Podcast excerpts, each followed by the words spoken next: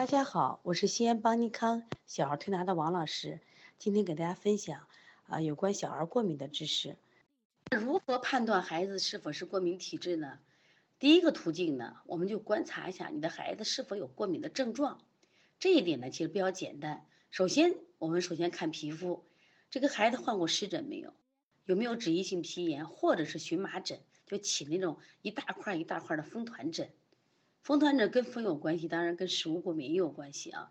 那么湿疹的孩子很多，我们发现啊，小时候湿疹比较严重的孩子，后期啊患鼻炎呀，包括腺样体肥大，包括这个哮喘的几率都概率都非常的高啊。这是反映在皮肤上，就我们能看见的。那么还有一个就是反映在消化系统上，就是腹胀、屁多，但是屁多它还腹胀、打嗝啊，生理性的腹泻，严重的有阴血现象。而且时不时的便秘，啊，这种情况呢，它是在消化系统上反映出来的啊，这也是一种过敏症状。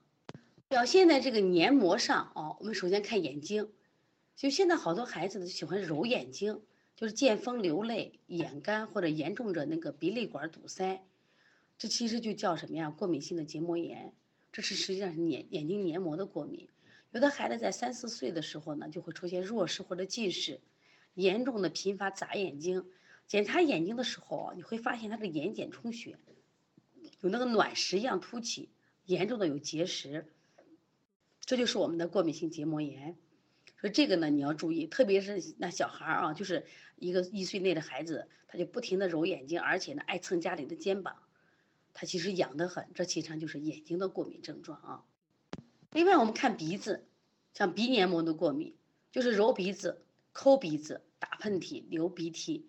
经常性的鼻塞，这种情况啊，你看你孩子有没有？所以你这就是要经常性的动作，偶然都不算啊。如果这个孩子经常性的反复合并感染，就会出现这种鼻窦炎和腺样体肥大。实际上，今天我刚好讲这个群啊，说我们这群里有很多这个腺样体肥大的孩子做了手术了。实际上，当时孩子患腺样体的时候，我们的家长是不了解这方面的知识。如果了解的话，其实你提前就可以什么呀？啊，做一些判断，就这类的孩子有这种症状，如果你这种症状有长期没有调整以后呢，他就会出现这种鼻窦炎和腺样体的肥大。这类的孩子晚上睡觉会咬牙、说梦话、流口水、打呼噜，早上起来口臭，这种口臭喝了水刷了牙以后就消失，它是鼻窦炎引起的。其实啊，我们孩子在得一些病的时候，前面都有很多症状，就像我们地震发生的时候。你像很多小动物，比如说蚂蚁呀，它可能就开始搬家了，因为它有症状了。实际上，我们孩子已经出现症状了，揉鼻啊、抠鼻、打喷嚏，只是我们的家长不懂，不懂的时候，有的家长是死扛，有的家长是过度治疗、错误治疗导致的孩子呢，这病情就加重了啊。另外，我们再看在气管上，就在气管这个黏膜上，它有什么过敏症状？就是像过敏性的支气管哮喘，主要是反复发作的咳嗽和喘息。喘息的声音就像猫喘气，有嘶嘶的声音。其实，在孩子小的时候，特别是八九个月小的时候，如果患这个喘息性支气管炎的孩子啊，他实际上就有过敏症状。往往小时候有湿疹的孩子，他就容易患喘息性支气管炎。如果在一岁内啊，喘息性支支气管炎他患了两到三次的孩子啊，那么这个孩子就特别容易患哮喘。就说很多疾病啊，他绝对不是说啊一下子就来这么严重的病来。其实前面都有信息，都有症状，只是因为我们不懂，只是因为我们不细心，所以我们没有被发现，或者说我们发现了，可能我们找错了地方了，我们用错了调理思路，给孩子误治了。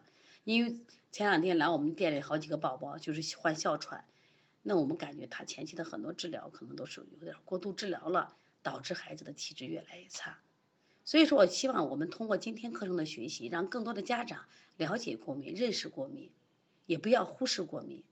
所以说，在调理上，我们多一条思路，可以让我们的孩子能接受正确的治疗。另外，我们发现啊，这过敏性体质的孩子啊，他如果长期啊对心脏是有损害的，那我们现在看他们表现在心脏上啊，他有什么特点？这类的孩子呢，特别不爱睡觉，入睡困难，而且呢出汗严重。特别是晚上出汗，我中医讲的盗汗，就入睡以后呢，汗啊会出很多。当然，有些孩子白天也会出汗，我们叫自汗。特别是刚入睡的那种半个小时，小孩汗特别多。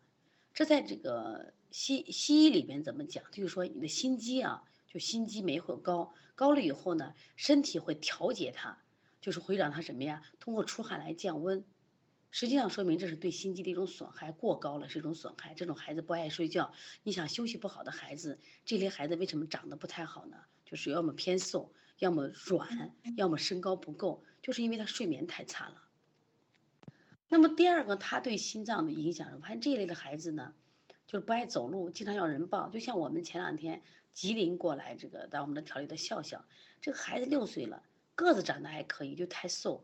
但是就不爱走路，就动不动让妈妈抱，妈妈抱，而且这一类的孩子都是这样子，所以说我们只要见这一类的过敏体质的孩子，他都有个特点，不爱走路，对自己感兴趣的事情精力充沛，对自己不感兴趣的事情耍赖没劲儿，没劲儿，而且体重增长会缓慢，都很明显的特征啊。另外呢，这一类孩子，因为他心肌啊受损以后呢，他就会出现有一些攻击行为，比如说咬人呀、打人，或者是有的孩子他是自残，咬自己，他急呀。那么这种孩子，有的孩子就是会出现什么呀？话多。有些孩子呢，他这个语言发挥发育不太好的话，就出现口吃。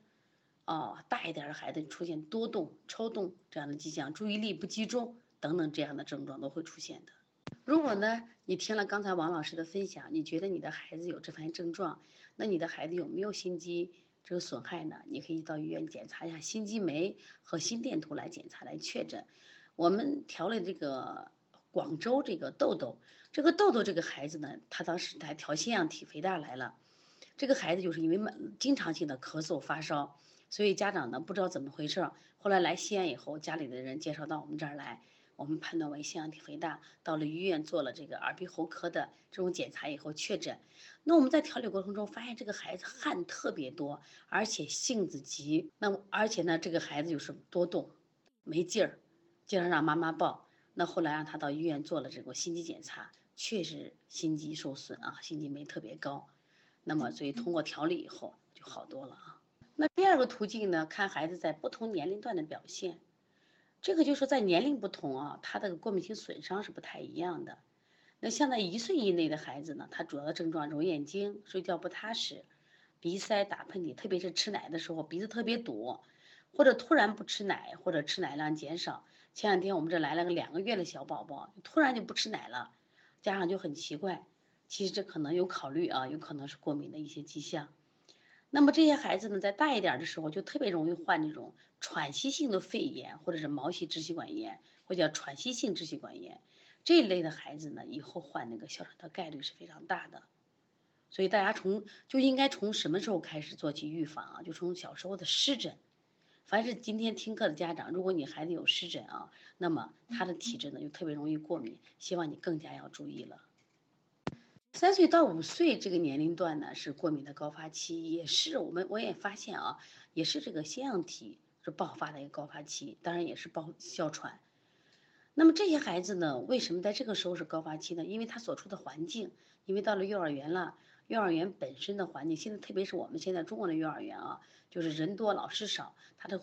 环境不好不好，另外呢，他容易出现这个交叉过敏。另外还有一个，现在幼儿园啊，它这个伙食呢，蛋白类的食物偏多，很多孩子我们发现对蛋白的食物都不耐受和过敏，但是幼儿园并不知道，所以说这个阶段往往是过敏的高发期。而且呢，这个而且在三岁年龄的段的孩子特别容易引起高热惊厥。那么高热惊厥实际上是跟这个过敏有很大关系。我们发现呀，很多这个过敏高热惊厥的孩子都患有这种鼻窦炎或者鼻炎。